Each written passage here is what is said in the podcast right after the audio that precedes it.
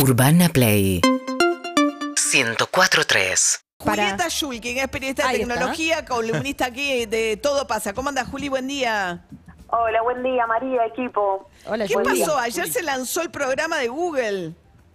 Sí, ayer, bueno, lo que pasa que OpenAI, que es esta empresa que creado, creó Chat GPT, GPT, que es el que te están comentando, eh, fue tendencia en enero, sigue siendo tendencia en las redes sociales, muy usada. Antes era una beta cerrada y ahora se abrió para que cualquier persona en el mundo pueda chatear con inteligencia artificial.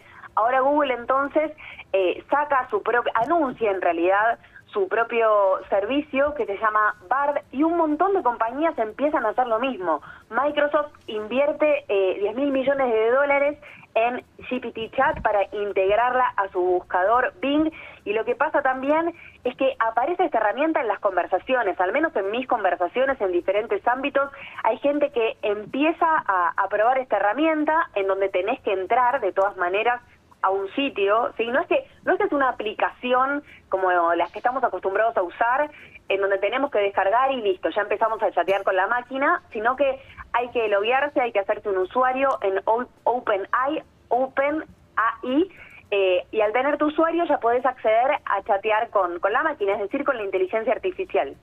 Pero, a ver, ¿de qué uso le puedo dar? Porque escuché por ahí eh, que, no- ah, o sea, que para los docentes, las docentes, acá Romy que es docente, por ejemplo, que antes pudieras hacer un copy-paste significaba que, bueno, le costaba detectar si ese alumno o alumna se había copiado o había copiado directamente de la computadora. En el caso de la inteligencia artificial, yo le puedo decir prepararme un paper sobre tal tema y darle algunas pautas y, le y me lo tira. Sí, exactamente.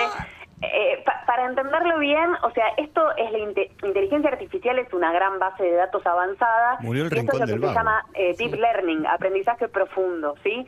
Eh, acá están en juego redes neuronales como por ahí las que tenemos nosotros los humanos eh, al dormir y generar sueños, solo por dar un ejemplo. Bueno, en este caso la máquina a través de una inteligencia artificial muy profunda de machine learning, de aprendizaje automático eh, y eh, retroalimentada, digamos, por, por esos intercambios con humanos y también por una enorme base de datos de muchísima información, puede hacer tesis, exámenes, eh, puede...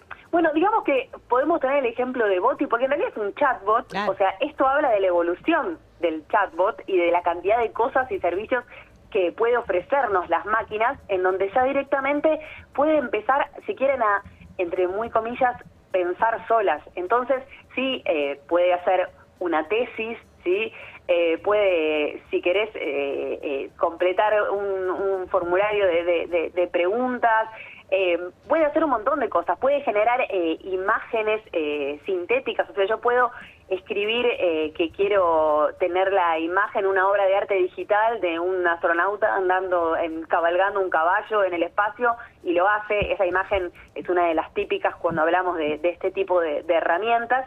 Y hay un sinfín de, de posibilidades en donde realmente se habla de la gran revolución de las máquinas. La inteligencia artificial llegó hace mucho tiempo.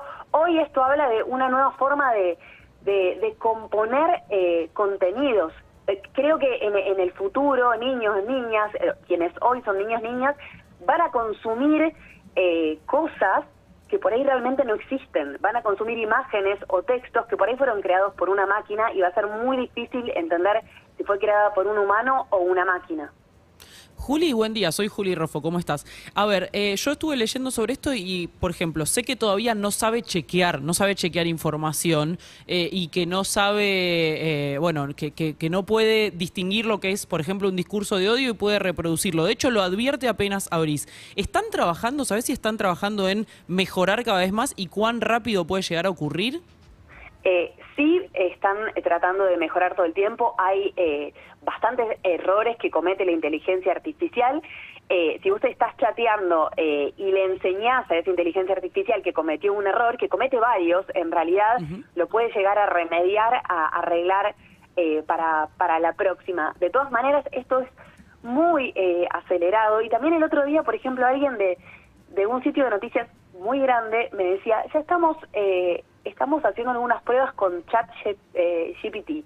eh, para ver si puede hacer noticias, por Claro, ejemplo. claro. Y, e- y esto, por ejemplo, eh, no sé, sitios como BuzzFeed ya lo está implementando. Es. Bueno, las agencias de noticias hace, hace rato usan inteligencia artificial. Claro. Yo acá, por ejemplo, estoy probando Sí. Y le pedí al chat que me le puse, necesito que le expliques a María cómo mantener su auto. ¿Y? Y me está contestando. ¿Qué te dice? Pri- dos, primero, infla las ruedas a la presión correcta. Tres, haz una revisión periódica del sistema de frenos, dirección y suspensión. Cuatro, sigue el calendario de mantenimiento del fabricante. Cinco, lava y cepilla el exterior del auto regularmente. Te está pidiendo un Me, montón de me pide, no, me pide trabajo. Ahora es un desarrollo entonces que vienen haciendo como las empresas hacia adentro y que ahora ponen de acceso público, básicamente, Juli, si te entendí bien. Sí, totalmente. Y hoy es vanguardia eh, en Internet. Estamos como en el principio de algo, porque si bien esto se está eh, probando, OpenAI existe, por ejemplo, desde 2015. Uno de sus fundadores eh, ha sido Sí. Elon Musk, que después se abrió eh, junto a, a otro empresario que, que se llama eh, Sam Altman. Y, y lo que sucede es que se abrió y que revolucionó Internet porque quienes hoy suben su foto, por ejemplo, con inteligencia artificial Sí. intervenida o, o suben estos contenidos, están un poco eh, a la vanguardia. Hay un poco de FOMO, ¿no? De miedo a perderse de una tendencia que hoy está creciendo y que la idea es que esta herramienta ya, ya está como API. Eso significa que ya puede está accesible para que otras aplicaciones, para que otros servicios comiencen a usar esta inteligencia artificial. Mirá. Entonces, es la revolución de los chatbots, Bien. creo que va a ser el gran año de los chatbots. Ah, pero los chatbots, claro, la vas a conversar, o sea, el, el chatbot, el, el, el boti te va a hablar de todo, de lo que le pidas te Claro. habla el boti. Acá le pregunté cómo puede hacer David para faltar al Congreso. Y puso, si David tiene un problema o circunstancia específica que le impida asistir, lo mejor sería que hable con su empleador o organizador del Congreso para buscar una solución juntos. Ah, ahí va. Bueno, Julieta Yulkin, periodista de tecnología. Gracias, Juli. Seguinos en Instagram y Twitter. Arroba Urbana Play FM.